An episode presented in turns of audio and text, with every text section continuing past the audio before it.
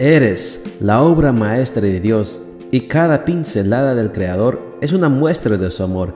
Presentamos la lectura devocional para damas, Pinceladas del Amor Divino, escrito por Erna Alvarado Poblete en la voz de Ruth Vargas desde Estados Unidos para todo el mundo de habla hispana.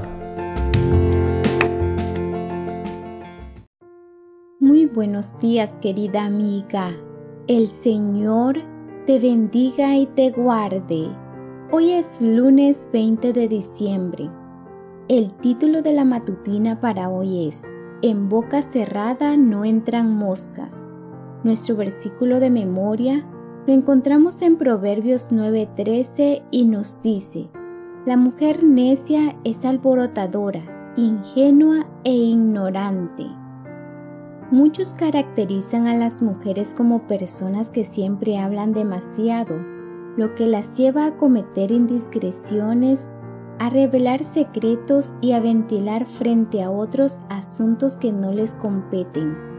En la Biblia encontramos un consejo muy oportuno con respecto a este punto.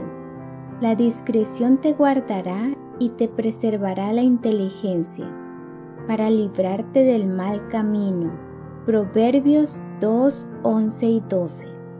La discreción es ese tacto para hablar u obrar, basándonos en un juicio acertado, coherente, sensato de la situación que tenemos delante. La discreción, según el diccionario de la lengua española, es ese don de expresarse con agudeza, ingenio y oportunidad es la reserva, la prudencia y la circunspección. Ser discreta es ser prudente en el sentido de ser asertiva, pero a la vez reservada. Significa decir lo justo de la manera apropiada y en el momento oportuno.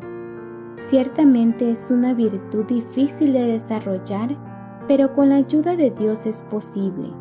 Lo que no cabe duda es que es indispensable desarrollar la discreción en todos los ámbitos de la vida. La discreción requiere un pensar equilibrado y dominio propio. Una mujer discreta piensa antes de hablar, pues usa su inteligencia para discernir lo que va a decir y cómo lo ha de decir. Es bueno recordar que en las muchas palabras no falta pecado. El que frena sus labios es prudente. Proverbios 10:19. Esther es un ejemplo claro de discreción femenina. Ella supo esperar la ocasión para presentarse ante el rey y ganar así su respeto y admiración. Sujetó sus emociones con inteligencia y no permitió que sus impulsos la traicionaran, aunque tenía motivos suficientes para hacerlo. Abigail es otro caso de discreción femenina en la Biblia. Su buen juicio para saber qué decir y qué callar evitó una gran matanza y fue la clave para llegar a ser esposa de un rey.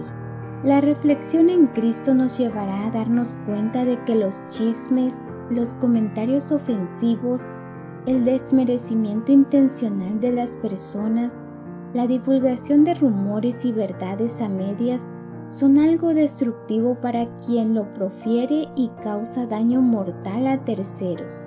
Por eso, la discreción al hablar, al escuchar y al actuar es una joya de alto valor. Apropiémonos de ella. Sometamos nuestras palabras y nuestra actuación al escrutinio de Dios.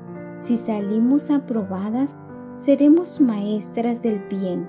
Si salimos reprobadas, es hora de enseñarle a la mente autodisciplina y poner nuestra lengua bajo el control del Espíritu Santo.